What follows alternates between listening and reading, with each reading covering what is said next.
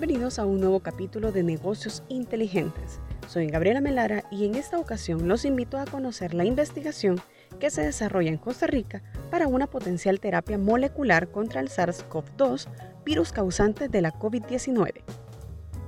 Christian Marín Müller, doctor de virología molecular y microbiología, es también el director ejecutivo de la empresa Esperatum, quien lidera este trabajo. Doctor, muchas gracias por estar con nosotros puede comentarle a nuestras audiencias cómo inició la idea de Esperantum para esta investigación de un tratamiento de base molecular para atacar al virus? Primero, muchas gracias por la, por la entrevista, la oportunidad de compartir un poquito de lo que estamos haciendo. Eh, yo creo que la mejor eh, arma contra el virus sigue siendo mantener la distancia, sigue siendo eh, el higiene, ¿verdad?, que, que tenemos, que debe ser realmente fuerte y sigue siendo quedarnos en casa si es posible, ¿verdad? Reducir la densidad de personas que están afuera. Estas son y van a seguir siendo las, las formas más importantes de poder protegernos contra este virus. Eh, al mismo tiempo, ahorita se están desarrollando medicamentos y, y formas de, de, tratar de atacar al virus a una velocidad realmente insólita. Tenemos 110 vacunas en algún proceso de desarrollo eh, eh, en, el mundo y ya 10 de ellas en ensayos clínicos en seres humanos. Algo realmente rápido, eh, pero aún así es relativamente rápido porque hay ciertos procesos que no se pueden acortar. Entonces, una vacuna podría estar lista en unos 18 meses. es como el consenso que, que se tiene en este momento, aunque se están haciendo procesos para tratar de acortar eso al mínimo. Y por otro lado, entonces nos queda la oportunidad de desarrollar nuevos tratamientos. Generalmente los que han tenido más velocidad en esta pandemia han sido terapias que estaban hechas para otras enfermedades y que han sido apropiadas para tratar de luchar contra el SARS-CoV-2, como por ejemplo Remdesivir, que era un medicamento creado para ébola que no funcionó ahí, pero parece que tiene cierto beneficio contra este coronavirus. Entonces nosotros eh, ya llevamos 10 años eh, desarrollando una tecnología basada en moléculas de ARN para el tratamiento del cáncer.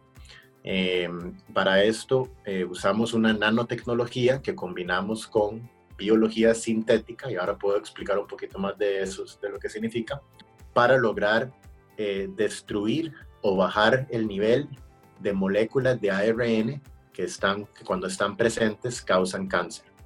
Eh, y muy interesantemente, este virus también, eh, su genoma es una molécula de ARN. Entonces, nuestra idea es modificar la tecnología que venimos ya desarrollando y redirigirla para que en vez de que ataque moléculas de ARN eh, causantes de cáncer, lo que ataque sea el ARN viral y poder así reducir el nivel de virus en el cuerpo y eh, ser una potencial terapia. Como usted lo menciona, ya se viene tratando en algunos tipos de cáncer con este tratamiento, solo sería de readecuarlo. ¿Cómo sería el paso a paso para establecer este tratamiento de terapia molecular? Ahorita lo que tenemos es una, una idea que vamos a, generar en una prueba de concepto. Eh, generalmente el, la forma en la que uno va por este proceso es que primero hace la prueba de concepto, demuestra que la teoría en realidad es aplicable. Eh, esto se hace en modelos eh, sintéticos, usando, no usando virus vivos, sino usando lo que llamamos reporteros que nos dan una señal si funciona y no nos dan la señal si no funciona. Una vez que tengamos esta prueba de concepto, podemos pasar a otras etapas de desarrollo ya usando eh, virus en un laboratorio adecuado para esto. Y después seguir por las etapas de seguridad eh, y eficacia antes de entrar en seres humanos. Entonces, el proceso que nosotros hacemos es que nosotros tenemos una molécula que tiene el potencial de, de de detener el cáncer de páncreas.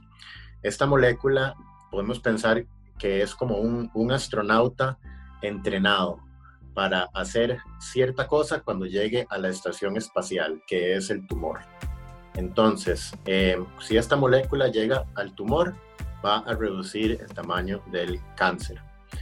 Eso va a ser igual si nosotros entrenamos al astronauta a atacar al virus, o sea, hacer otra cosa en eh, la estación espacial. Es el mismo astronauta con un entrenamiento un poco diferente. Em, a este astronauta lo metemos dentro de un traje espacial que es una estructura a la cual nosotros llamamos un mímico. Un mímico es una molécula que hace mímica o imita a una molécula natural de microARN, de estas moleculitas, pero con ciertos beneficios, ¿verdad? No estamos metiendo mandando al astronauta sin protección, sino que lo estamos metiendo dentro de un traje que lo protege de la intemperie, tiene caliente, que lo mantiene vivo. Entonces, lo que hacemos es meter nuestra molécula, ahora diseñada para atacar SARS en vez de atacar cáncer, dentro de este traje espacial y podemos de esa manera protegerla para que la molécula sea más efectiva y que no cause efectos secundarios.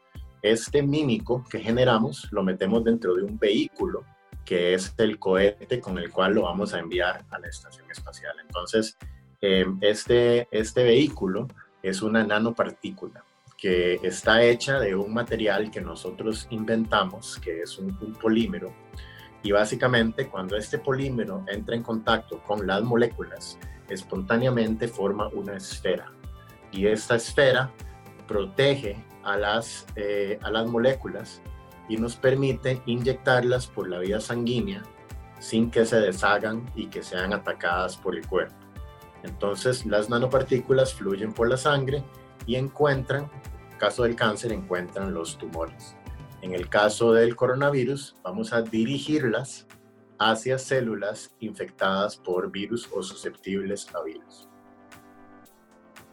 Recuerde seguirnos en todas las redes sociales. Estamos como revista Estrategia y Negocios. Y también lo invitamos a ingresar a estrategienegocios.net para conocer las últimas noticias en los negocios y en el mundo. Don Cristian, en este momento está en una etapa inicial, pero no se probaría en humanos todavía. Todavía no, la primera etapa es una prueba de concepto Luego vendrían eh, una etapa secundaria donde hacemos pruebas un poco más avanzadas ya en preparación a una prueba para un ensayo clínico, ¿verdad? Con seres humanos. Para eso se requieren varios pasos de desarrollo y una aprobación de, un comité regulatorio o la, como la FDA. ¿Y esto cuánto tiempo tardaría esta validación o los procesos en sí? la primera fase de validación tenemos un tiempo programado de unos eh, cuatro meses para terminar ese desarrollo y después de eso ya las siguientes fases espero que podrían ser un poco más rápidas, por lo menos en lo que concierne a hacer las pruebas de seguridad y de eficacia en modelos de laboratorio y en modelos animales. Después ya eh, hacer, pedir las aprobaciones para poder hacer el trabajo en seres humanos, que sería eh, más rápido de lo que podría salir una vacuna. Esa era la, pregunta, ¿podría ser más rápido que una vacuna? Sí, podría ser más rápido y, si la ciencia está de nuestro lado y podemos ejecutar eh, con suficiente velocidad, eh, tal vez eh, con, con, el apoyo de una empresa como Roche podríamos avanzar un poco más rápido y, y acortar aún esos plazos, ¿verdad? Hay, hay, ciertas cosas con las que tenemos que cumplir, de probar no solo eficacia, sino por supuesto seguridad. Eh, que no vayamos a causarle un daño al paciente, pero nos estamos basando en tecnologías que ya nosotros tenemos una década de ir probando eh, esa seguridad. Entonces, lo que tenemos que hacer para probar que las adaptaciones que hemos hecho son seguras es un nivel mucho más bajo eh, de, de, desarrollo, ¿verdad? No estamos empezando desde cero. Entonces, esperamos que eso pueda ser algo que nos permita ir aún más rápido porque aquí la velocidad lo es todo.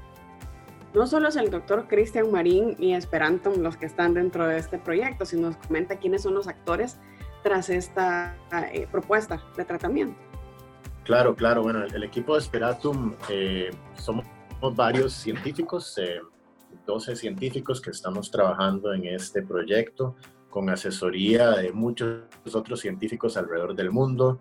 Em, como Baylor College of Medicine en Houston, em, varios actores en Europa que también nos apoyan em, y, además de eso tenemos en este momento el apoyo eh, fantástico de la empresa farmacéutica Roche quienes, con quienes hemos eh, creado una alianza para poder estar apoyados en este desarrollo y tener la guía de, Roche, una empresa con eh, amplia experiencia en el mundo, en el desarrollo de nuevas terapias, en cómo hacerlo de una manera eficaz y segura y, que siempre han estado, eh, en mi opinión, enfocados en el bienestar de los pacientes.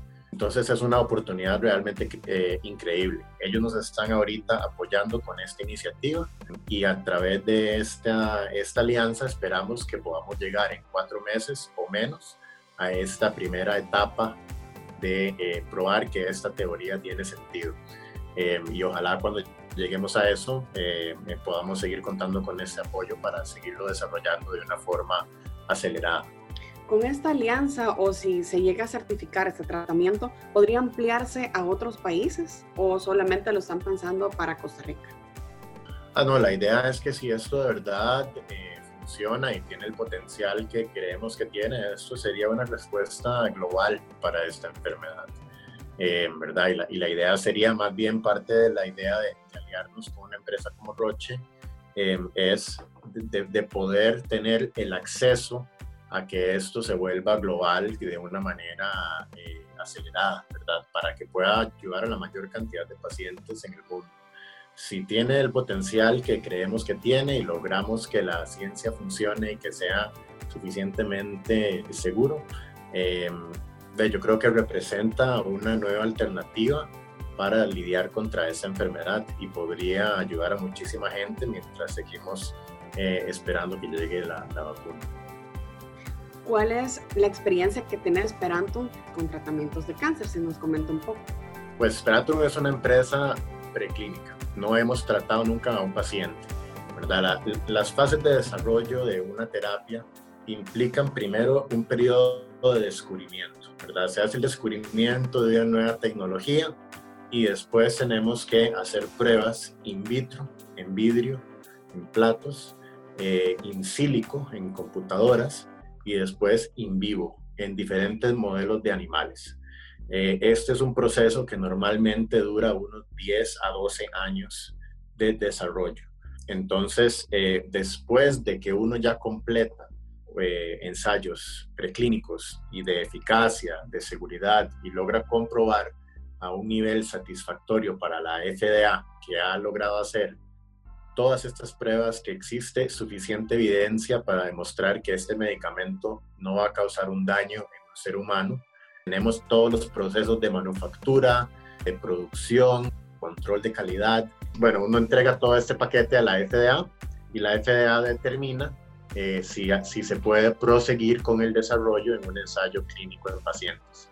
Entonces, nuestra empresa desde el 2014 ha venido desarrollando este proceso por las etapas preclínicas. De cada 10.000 compuestos que tienen potencial en el momento de que empieza el desarrollo, solamente 200 llegan a este punto de ensayos preclínicos donde estamos ahorita en Sperato. Em, y eh, de este punto donde estamos, solamente una terapia llega a la, al mercado eventualmente. Entonces, aún hay mucho riesgo, hay muchos pasos por los cuales tenemos que pasar eh, para determinar que nuestra terapia contra el cáncer todavía que, que es efectiva y segura pero estamos increíblemente avanzados porque ya tenemos mucho tiempo desarrollándolo y, y, resultados muy positivos. La pandemia entonces nos llevó a hacer estos exámenes que han hecho científicos con cáncer a acoplarlos al coronavirus. Eh, pues sí, yo creo que, que bueno, estas, esta pandemia son, son momentos insólitos, ¿verdad? Y creo que requieren una respuesta por nosotros. Bueno, tenemos la capacidad de, de poder hacer esto creo que fue una, un proceso realmente muy natural para nosotros, podernos evaluar si nuestras ideas podrían ser aplicadas para ofrecer algo eh, de aporte en esta pandemia. Bueno, creo que fue algo que inmediatamente cuando nos dimos cuenta de lo que estaba ocurriendo y la importancia que este virus iba a tener en la humanidad, nos pusimos a pensar cómo podríamos aportar.